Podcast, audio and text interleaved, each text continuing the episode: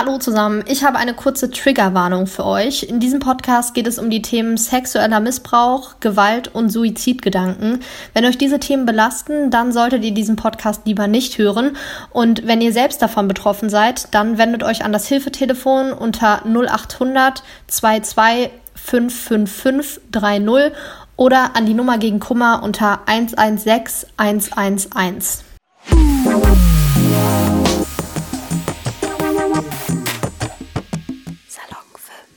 Herzlich willkommen zurück zu einem neuen Podcast hier von Salon 5. Ich bin Reporterin Philippa und vor mir sitzt ein werter Gast, den wir heute äh, haben. Äh, vielleicht magst du dich einfach mal selbst vorstellen und ein bisschen äh, erzählen, was denn deine Vorhaben sind. Ja, das war immer eine nette Begrüßung, Dankeschön. Äh, ja, mein Name ist Markus Elstner. Ich hatte ja schon öfter hier, also auch mit dem Salon 5 und mit Korrektiv zu tun. Ich bin äh, Betroffener sexuellen Missbrauchs in der Kindheit durch einen katholischen Priester und dadurch ist halt auch schon die Geschichte hier von Korrektiv entstanden, die der ja, euer Kollege, der Markus Benzmann, gemacht hat. Der begleitet mich schon seit vier Jahren jetzt dabei und äh, wir versuchen halt noch einige Sachen rauszubekommen, was halt noch halt im Dunkeln liegt, sag ich mal.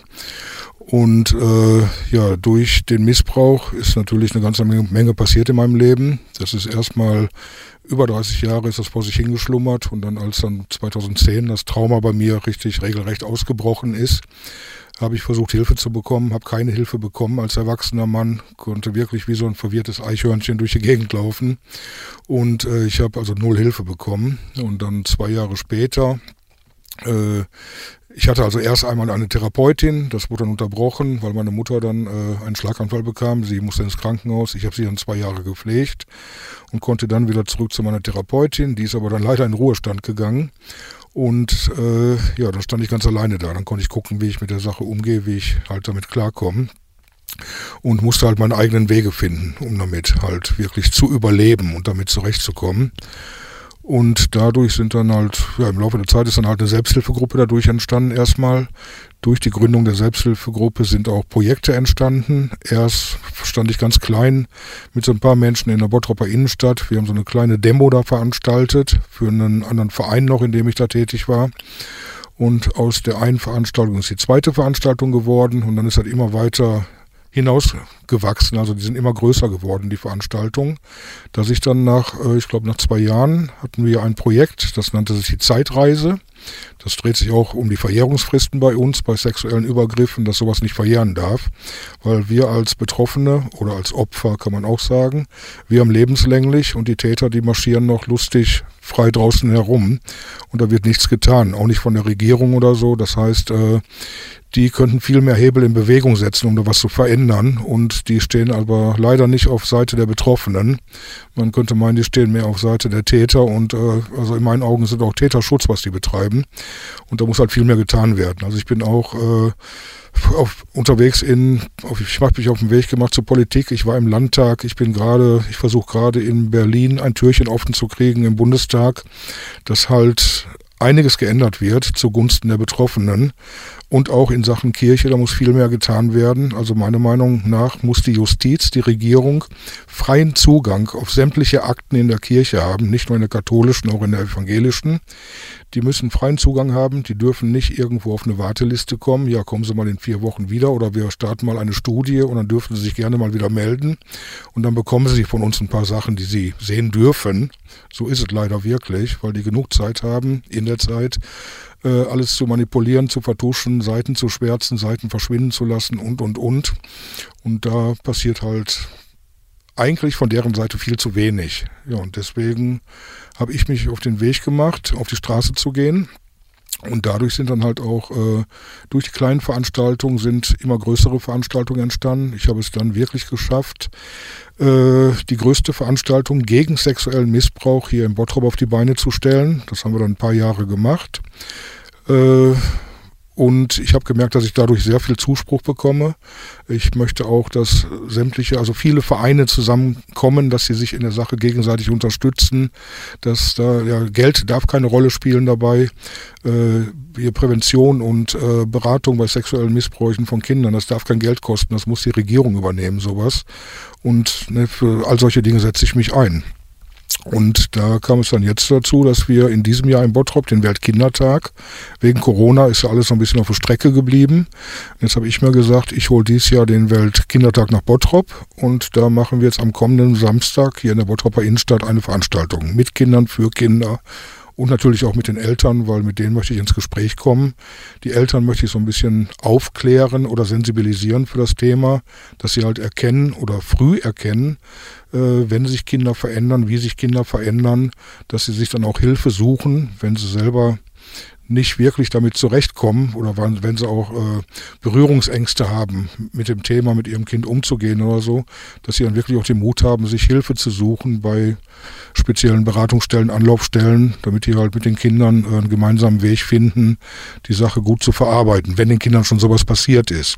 Und ansonsten halt möchte ich Kinder davor bewahren, dass ihnen sowas passiert und daher gehen wir auf die Straße und machen halt diese Veranstaltung. Ich finde das auf jeden Fall super, dass du dich dafür so großartig einsetzt, weil das wirklich ein Thema ist, was meiner Meinung nach viel zu wenig beachtet wird. So äh, weder wird einem in der Schule irgendwie beigebracht oder ähm, über das Thema aufgeklärt, was passiert, wenn, ähm, wie kann man damit umgehen, ähm, wie kann man irgendwas erkennen und sowas. Deswegen finde ich das auf jeden Fall super, dass du dich dafür so einsetzt. Ähm, darf ich dich fragen, wie alt du damals warst und wie das für dich ist, jetzt dich mit diesem Thema auch noch so viel auseinandersetzen zu wollen, zu müssen? Ist das nicht, also ich stelle mir das vor, dass es nach so einem ja, Schicksalsschlag schwer ist, weiter ähm, sich mit dem Thema auseinanderzusetzen. So. Also ich bin eher jemand, der gerne verdrängt und deswegen denke ich mir, wenn mir so Sachen passieren würden, würde ich damit einfach nie wieder was zu tun haben wollen. Wie ist das für dich? Ja, erstmal äh, passiert ist das, also ich, da ist noch eine kleine Vorgeschichte dabei. Äh, ist jetzt harter, harter Tobak, muss ich ganz klar dazu sagen. Äh, durch eine Familientragödie. Äh, früher in 1976 äh, war das. Äh, mein Vater, der hatte halt eine Menge Kacke äh, gebaut. Der wollte uns, meine Schwester und mich wollte er wohl erschießen. Er hat meine Mutter angeschossen, hat sich selber erschossen. Daraufhin kam meine kleine Schwester und ich ins Kinderheim für 18 Monate. Äh, und dann nach diesen 18 Monaten im Kinderheim, meine Mutter hat es dann halt geschafft, wieder die Beine zu kommen, hat uns aus, aus dem Heim rausgeholt und dann sind wir hier direkt in die Innenstadt gezogen. Also eigentlich könnte man von hier fast auf das Haus drauf gucken, wo wir gewohnt haben. Und genau mit Blick aus dem Wohnzimmerfenster oder dem Küchenfenster, da ist die Kirche, wo das halt auch passiert ist. Also in dieser Gemeinde war ich Messdiener zu der Zeit. Und äh, ich muss da jetzt circa also, zwölfeinhalb, dreizehn rum muss ich da gewesen sein.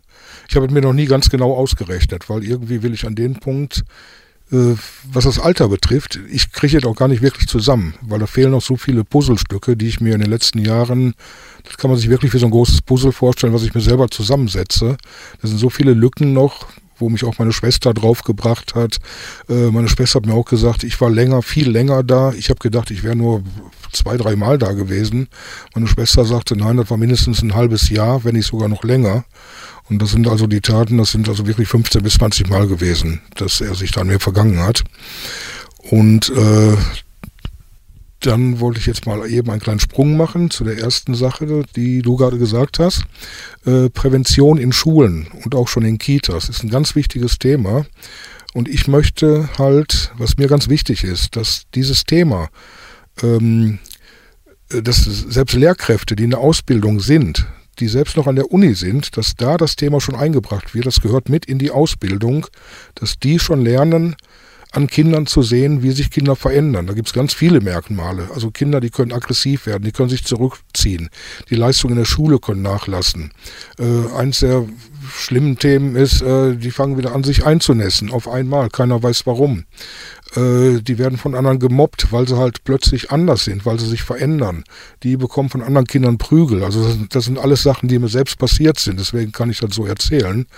Und äh, dafür brauche ich halt keine Ausbildung und keinen äh, keinen Doktortitel oder irgendwas. Das kann ich als Betroffener so sagen, dass es so ist und das versuchen wir halt auch den Menschen rüberzubringen. Und das kann man auch in der Ausbildung schon machen. Das ist einfach, das ist eigentlich ein ganz das ist kein langes Thema, wenn man das in so eine Ausbildung mit einbringt. Und das sollte irgendwo möglich sein. Weil ich kann mir auch vorstellen, wenn jemand seine Ausbildung hat zum Erzieher, äh, wenn dann irgendwie mal irgendwelche Vorschläge kommen, ja, Sie können da oder da an so einem äh, Seminar, an so einem Vortrag oder sowas teilnehmen, aber die Fahrtkosten, die müssen Sie selber tragen und dann sind Sie ein Wochenende weg. Das macht, glaube ich, keiner gerne. Da kann man sowas lieber schon von vornherein machen, ganz am Anfang, bevor es überhaupt losgeht, bevor die auf die Kinder ja nicht losgelassen werden, hört sich ein bisschen krass an, aber ich glaube, man weiß, wie ich es meine. Und äh, dann nochmal wieder den Sprung zurück jetzt. äh, ich habe, äh, ja, früher habe ich natürlich selber versucht zu verdrängen, mein Leben lang eigentlich. Das hat aber nie wirklich geklappt, weil ich äh, halt in der Stadt hier gewohnt habe, direkt mit, lange mit Blick auf die Kirche. Und äh, wenn ich die Kirche gesehen habe, dann war halt, war halt alles wieder da. Und äh, er hat mich auch früher zum Alkoholiker schon gemacht, in dem Alter. Und äh, ich kann eigentlich ganz klar sagen, ich habe eigentlich nur irgendwo im Suff ertragen, ne, dass ich damit zurechtkam. Und früher hatte ich auch mehrere Selbstmordversuche. Hab ich ich habe halt versucht, mir eine Pulsadern rumzuschnitzen mit dem Verschluss von Cola-Dosen und sowas. Und ich kann heute sagen, zum Glück hat es nie geklappt, weil äh, dann könnte ich das alles nicht machen, was ich jetzt gerade mache. Halt für Kinder, ja, um Kinder zu schützen. Weil ich möchte nicht, dass Kinder das gleiche mitmachen wie ich oder durchleben müssen wie ich. Und dafür habe ich halt gesagt, dafür muss ich auf die Straße. Und da gibt es kein Verdrängen mehr, weil mein Motto ist auch geworden, wer das Schweigen bricht, bricht die Macht der Täter. Kinder sollen lernen, Kinder dürfen lernen zu sprechen, Kinder sollen und dürfen Nein sagen, wenn sie irgendwo angefasst werden, wo sie das nicht möchten. Und Kindern muss man auch früh schon diese Stellen sagen oder die Kinder darauf hinweisen, wo es nicht normal ist, wenn man sie dort anfasst, wenn diese Person nicht dazu berechtigt ist. Und das halt versuchen wir alles den Eltern speziell den Eltern so ein bisschen rüberzubringen, weil es ist nicht unsere Aufgabe, den Kindern das zu sagen, das sollen die Eltern machen. Und da wollen wir denen halt so ein bisschen Mut mitgeben und so ein bisschen die, die Berührungsängste davon nehmen vor dem Thema.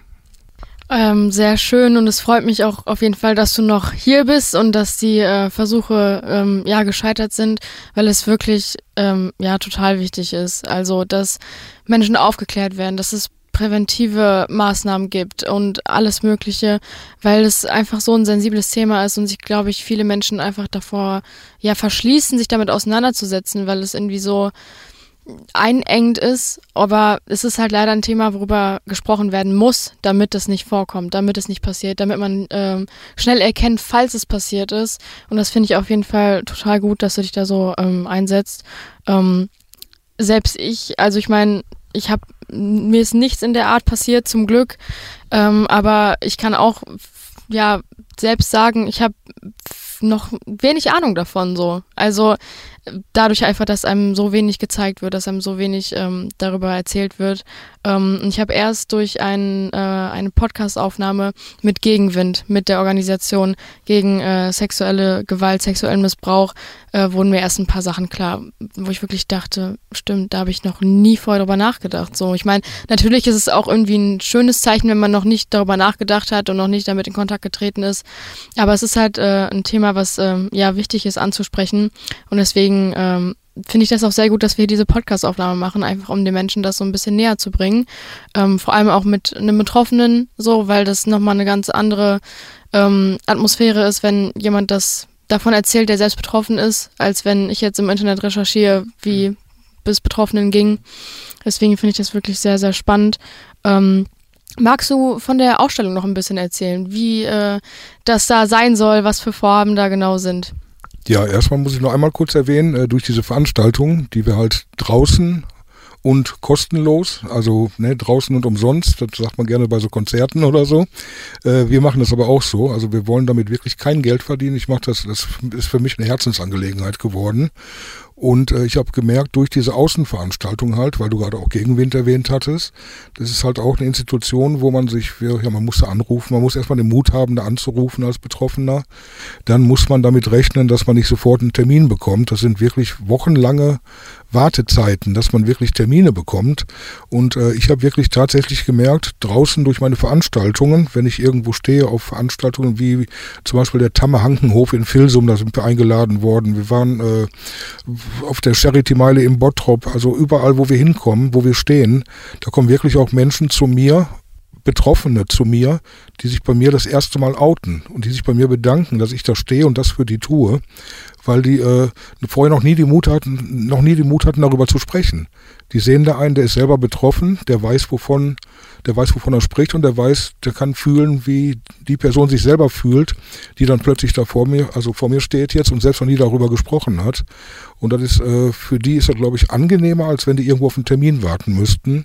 Also das habe ich schon wirklich unendlich oft ermerkt, gemerkt. Auch meine Verlobte, die anfangs noch gar nichts mit dem Thema zu tun hatte und gar nichts davon wusste, die hat sich da wirklich so mit mir mit reingearbeitet. Mittlerweile kann die auch schon leichte kleine Gespräche mit Betroffenen führen und die halt erstmal schon auch schon mal so ein bisschen beruhigen oder zur Ruhe bringen und die dann an mich weiterleiten und so, wenn ich gerade mit jemand anderen spreche oder so. Also wir sind da mittlerweile schon so ein eingespieltes Team geworden und das ist super klasse.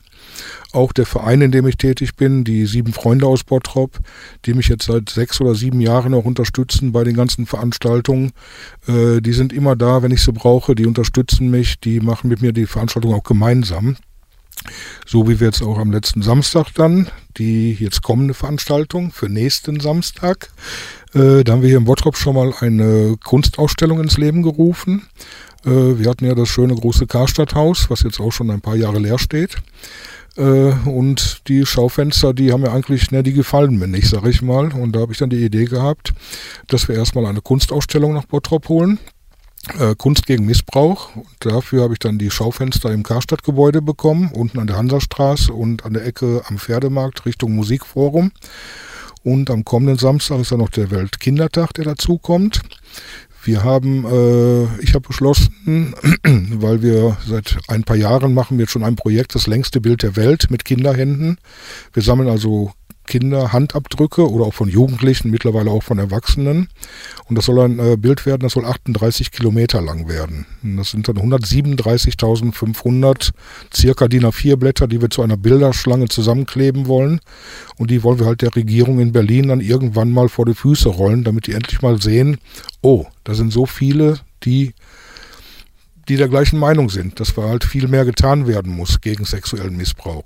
Nicht nur gegen sexuellen Missbrauch, der findet ja überall statt, ob es jetzt äh, in der Familie ist, äh, auch noch in der Kirche, im Sportverein, beim Musiklehrer, das findet überall statt. Das ist ja das nicht nur irgendwo ein Bereich, den man da irgendwie eingrenzen oder abgrenzen kann. Und äh, äh, da haben wir dann beschlossen mit diesem Bild, weil man da wunderbar, Kinder lieben Farbe, Kinder planschen gerne in Farbe rum, geben uns dann die Handabdrücke und wir kommen dann in der Zeit, wenn die Kinder halt äh, uns ihr, ihr Bild geben, komme ich halt mit den Eltern ins Gespräch und kann sie halt so ein bisschen aufklären dann wieder. Das findet dann halt hier in Bottrop statt, in Zusammenarbeit auch mit der Stadt Bottrop. Die ist auf mich zugekommen, nachdem ich den Weltkindertag angemeldet habe und der Stadt Jugendring. Die sind dann auch mit dabei und die unterstützen mich jetzt halt dabei, um das Projekt hier am kommenden Samstag äh, am Haupteingang des ehemaligen Karstadtgebäudes umzusetzen. Das hört sich auf jeden Fall nach einer echt guten Aktion an. Ähm, ich fand das auch total wichtig, was du gesagt hast ähm, mit deiner äh, Verlobten, dass sie auch schon leichte Gespräche mit Betroffenen führen kann, weil man äh, anhand dessen ja wirklich sieht, wie schnell man anderen beibringen kann, damit umzugehen, ähm, beziehungsweise die Information zu vermitteln, was überhaupt das alles ist. Ähm, das finde ich wirklich gut, weil man äh, darin ja auch wirklich merkt, wie, wie schnell man Menschen helfen kann, wenn diese ähm, ja dieses Thema einfach verbreiteter werden würde. Wenn man wirklich aufklären würde, dann könnten so viele mehr Menschen helfen, ähm, was dagegen da, dafür zu tun, den Menschen zu helfen und gegen sexuellen Missbrauch was zu machen. Äh, deswegen fand ich es wirklich sehr äh, wichtig, dass du das gesagt hast. Ähm, und wirklich diese Aktion finde ich richtig gut, auch das mit dem äh, längsten Bild der Welt. Das hört sich so gut an. Ähm, es hört sich so richtig an, irgendwie was wirklich zu machen. Ähm, ja, und dann ähm, hätte ich noch die Frage, das hattest du vorhin erwähnt, ähm, wie die Menschen sich verändert haben, ähm, beziehungsweise woran man das merkt. Wie war das denn damals bei dir? Warst du der verschlossene Typ, der gar nicht darüber gesprochen hat, oder warst du die Person, die sich dann versucht hat, irgendwie Hilfe zu suchen? Oder woran hast du das gemerkt? Hast du es selbst überhaupt, weil äh, ich bei manchen auch mitbekommen habe, dass ähm, die das so verdrängen, dass sie gar nicht wissen, dass es ihnen passiert ist. So, ne? Also wie genau war das bei dir und wie würdest du denken, das bei anderen so zu erkennen? Also bei mir war es äh, so, das hatte ich auch gerade schon mal erwähnt, äh, ich kam halt zu ihm, meine Mutter hat mich auch, äh, ja, guten Gewissens da abgegeben, weil das war ja ein Priester und sie konnte ja nicht ahnen, dass er mich da schon mit Alkohol fügig macht. Also ich, er hat mich wirklich da schon äh, als Heranwachsender hat er mich zum Alkoholiker gemacht, weil er mich halt dadurch hat er sich die Fügigkeit dazu geholt und halt auch durch die Familiengeschichte, weil er dann halt ein leichtes Spiel mit mir gab, weil ich schon traumatisiert war. Und äh, ich sag mal so, der erste Übergriff war so, äh, ich, ich wusste gar nichts damit anzufangen. Ich habe sowas noch nie erlebt, ich habe sowas noch nie gemacht und ich wusste auch nicht, dass sowas verboten ist. Da kannte ich den, den Begriff Pädophil noch gar nicht und da wusste ich auch gar nicht, dass es verkehrt ist. Er war ja Priester oder Kaplan zu der Zeit und äh, also ich war wirklich da noch nicht so weit, dass ich wusste, dass das verboten ist oder dass das falsch ist. Das ist auch so ein Punkt, das kann man den Kindern auch gut heute beibringen. Was ist richtig und was ist falsch? Was möchte ich und was möchte ich nicht? Kinder sollen und dürfen ganz früh Nein sagen. Nein, das möchte ich nicht. Ne, machen wir mal das beste Beispiel, das, die, die kennt glaube ich jeder, die Tante mit dem dicken Lippenstift, wenn du, ne, wenn man zum Sonntagsbesuch kommt und die Tante, die drückte den dicken Lippenstift ins Gesicht und das ist äh, einfach nur Kinder, man, man weiß das, man hat sich selber weggedreht, man möchte das gar nicht und trotzdem wird das durchgesetzt und das ist schon ein Übergriff irgendwo, wenn die Kinder das nicht möchten, dann muss man das akzeptieren und da dürfen Kinder auch schon Nein sagen und dann müssen die Erwachsenen auch sagen, okay, das respektiere ich, du möchtest das nicht und das finde ich in Ordnung. Ja, und da, so kann man schon damit anfangen, den Kindern das auch rüberzubringen. Also ich habe mich äh, niemanden anvertraut, weil er mich halt mit Alkohol, mit, äh, auch mit Geld fügig gemacht hat. Äh, das war ja, der hat, der hat ja schon eine Abhängigkeit damit erzeugt, so gesehen. Er hat mich an Geld gewöhnt, was ich vorher nicht hatte. Ich habe zwar mein Taschengeld bekommen, aber ich hatte halt nie das, äh, nie mehr, mehr Geld in der Tasche als die anderen Jungs, die ich früher kannte, die Freunde. Und daher war es für mich äh, halt irgendwo normal, ne, dann auch wieder und weiter dahin zu gehen, bis irgendwann mal der Punkt kam, wo ich nicht mehr dahin wollte. Also er wurde ja später aus, äh, aus Bottrop wegversetzt nach Essen, wo er dann weitermachen konnte, auch weitere Jungen missbraucht hat. Äh, er wollte sogar, dass ich da noch nach Essen komme. Das hat meine Mutter aber nicht zugelassen, weil ich das da dann nicht mehr wollte. Sie hat das also gemerkt, dass ich das nicht wollte. Und äh, meine Veränderungen sind so gewesen, wirklich, dass ich mich, äh, ich bin ziemlich ruhig geworden, zurückgezogen. Äh, habe mich auch vorher, vor den weiteren Taten, habe ich mich auch selber mit Alkohol noch betäubt. Bin an meine Mutters Schnappschrank gegangen, habe da halt äh, mir aus irgendwelchen Flaschen einen, ja, so einen Cocktail gemischt. Den habe ich mir dann vorher da reingekippt, bevor ich dahin bin. Und das fand ich dann cool. Ne? Ich wollte ja so erwachsen wie der sein, so groß wie der sein. Er hat mir das, er hat mir das ja vorgelebt. Also war doch irgendwo in Ordnung, habe ich gedacht. Und äh, da bei mir fing es dann aber an in der Schule. Ich habe also komplett nachgelassen, meine Leistung haben nachgelassen. Ich stand, das beste Beispiel, wo ich, was ich auch nie vergessen werde, ich stand an der Tafel, wurde von zur Tafel gerufen, sollte da eine Aufgabe lösen. Also mit Mathe habe ich mich schwer getan. Äh, ich wusste die Lösung wirklich. Also ich hundertprozentig, ich habe sie gewusst, aber ich habe mich nicht getraut, die an eine Tafel zu schreiben. Das war wie so eine Blockade im Finger. Also was im, was im Kopf war, kam im Finger oder in der Kreide nicht an. Und äh, das ist mir, ist mir einmal anfangs passiert. Äh, da wurde ich dann von der ganzen Klasse ausgelacht, weil ich da wirklich stand wie so ein, ja, ich sag jetzt mal einfach wie so ein kleines Döfchen, so kam ich mir da vor. Und da vor dieser einen Situation habe ich immer wieder Angst gehabt. Ja, und dadurch ist dann auch entstanden in der Schule, dass ich dann auch gemobbt wurde, dass ich auch Schläge bekommen habe von anderen, von Mitschülern, von größeren, von stärkeren, wo sich dann mehrmals meine Schwester für mich eingesetzt hat. Die hat denen dann eine Ohrfeige gegeben oder auch mal eine, ich weiß nicht genau, was sie gemacht hat, aber sie hat sich für mich eingesetzt. Ja, und dann auch zu Hause. Es gab Situationen, wo ich mich äh, nachts unterm Bett versteckt habe wie andere Kinder sich so eine Höhle, so eine, Bett, so eine Deckenburg bauen oder sowas, habe ich mich halt unterm Bett verkrochen. Ich habe auch manchmal unterm Bett geschlafen. Ich hatte auch immer schon irgendwelche Träume, die haben mich auch mein Leben lang begleitet. Die sind auch heute noch da. Äh, die werde ich wahrscheinlich auch nicht mehr loswerden, weiß ich nicht. äh, und bei mir ist es auch wirklich so gewesen, äh, ich habe mich auch plötzlich angefangen einzunässen. Meine Mutter dachte immer, äh, das wäre gewesen, weil ich, weil ich am Trinken bin oder so, weil sie es ja dann irgendwann auch gemerkt hat. Äh, sie hat das dann damit in Verbindung gebracht, das war aber nicht der Fall. Ich bin dann auch immer, hinterher wurde ich dann immer so ja, aggressiver, kann man auch sagen. Äh, so ein bisschen aufsässiger bin ich geworden. Ich bin auch mal von zu Hause weggelaufen. Ich kam immer in die falschen Kreise irgendwie rein. Und meine Mutter hat dann nur noch eine Möglichkeit gesehen, äh, also ich war auch da schon in psychiatrischer Behandlung als Heranwachsender. Und für meine Mutter gab es nur eine Lösung. Entweder komme ich in ein äh, Heim für schwer Erziehbare oder halt in eine Kinder- und Jugendpsychiatrie. Und sie hat dann das Zweite vorgezogen, dass ich halt in der Kinder- und Jugendpsychiatrie war. Aber selbst die haben nichts aus mir rausgekriegt. Die haben halt wirklich versucht, mit äh, irgendwelchen hier so Gedächtnisspielchen und hier mit, weiß ich nicht, hier Dreiecke und Kreise zusammenlegen und sowas. Äh, aber die haben es nicht geschafft, an mich ranzukommen. Weil er war schon, war wohl durch das erste Trauma auch alles viel zu tief verankert. Und äh, das mit dem Missbrauch, das haben die wahrscheinlich, da haben die sich da noch gar nicht gedacht. Die dachten wohl, das hängt mit dem ersten Trauma zusammen, mit der Tragödie oder so. Ne, und dann habe ich da, meine Mutter meinte, ich wäre sechs Monate da gewesen in dieser Psychiatrie in Hamm. Ich weiß selber, weiß es nicht mehr genau, das war lange, aber auch die haben es nicht geschafft, in der Zeit mir da wirklich zu helfen. Ja, und dann ist es dann, äh, nachdem die Mutter mit uns hier aus der Stadt weggezogen ist, dass ich halt nicht mehr so auf die Kirche gucken konnte, dann äh, hat sich das wirklich alles so ein bisschen verdrängt in mir. Das ist also immer weiter nach hinten gerückt. Das ist auch so bei traumatischen Erlebnissen. Die werden irgendwann überlegt oder überdeckt mit anderen äh, Erlebnissen, mit schöneren Erlebnissen und die werden dann immer halt weiter, automatisch immer weiter nach hinten verdrängt. Bis sie dann irgendwann mal durch eine, äh, ja, durch so eine Triggersituation, sag ich mal, äh, wie es bei mir gewesen ist. Ich habe halt so erste Zeitungsberichte gesehen äh, über den über sexuellen Missbrauch überhaupt und dann auch hier in Bottrop in der Zeitung stand dann auch so ein Artikel hier im erst darf ich jetzt Werbung machen für den Stadtspiegel? Da stand halt der erste Artikel drin und da waren Leserbriefe bei Leserbriefe mit Absender mit Namen und ohne Namen. Und die ohne Namen die haben den Priester so hoch gelobt äh, die haben den wirklich äh, weiß nicht bis äh, weiß nicht bis zum Himmel gehoben und das hatte ich, das hatte mich da so wütend gemacht, dass ich da dann halt zum, äh, da zum Stadtspiegel gegangen bin, hat dem Redakteur das am Hintertürchen erzählt und äh, weil das kann doch nicht sein, dass die sich da ohne Namen abbilden lassen. Die, die, ne, die preisen den so hoch wie den Herrn persönlich oder so und die wissen gar nicht, was wirklich los ist. Ja, und dann ist da halt durch diesen kleinen Artikel ist dann halt immer mehr entstanden.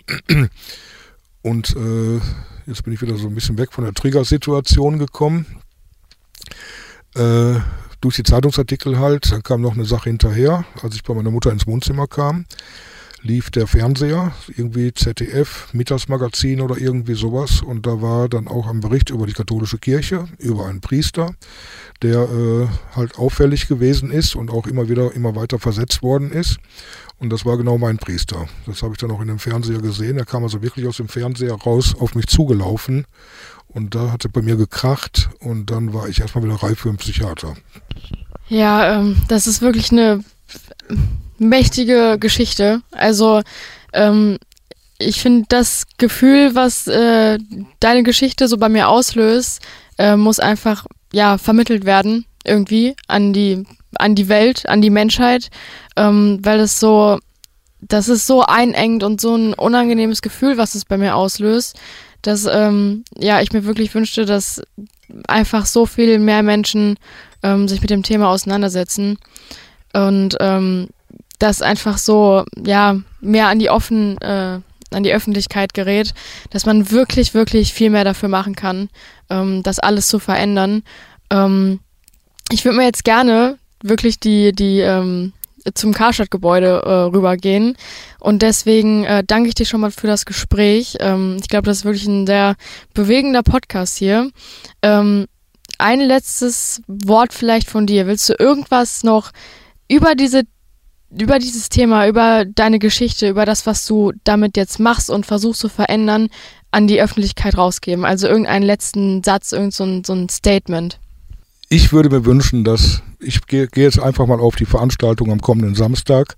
Ich würde mich freuen, wenn ich dort ganz viele Eltern mit ihren Kindern sehe, die uns dabei unterstützen, mit ihren Kinderhänden, damit wir, damit wir wirklich weiter was für den, für den Schutz von Kindern tun können. Dafür brauchen wir ganz, ganz viel Unterstützung und äh, alles andere ist eigentlich nebensächlich im Moment. Sehr schön. Dann danke ich dir auf jeden Fall für dieses Gespräch und auch für deine Offenheit, ähm, darüber zu sprechen. Ähm, das ist ja auch äh, wahrscheinlich nicht so leicht. Ähm, und dann äh, gehen wir mal rüber. danke fürs Zuhören und äh, ladet euch gerne die Salon 5 App runter, da könnt ihr alle Podcasts von uns anhören und äh, folgt uns auch gerne auf Instagram, da heißen wir Salon 5 äh, Unterstrich und äh, dann bis zum nächsten Mal hier bei Salon 5. Tschüss!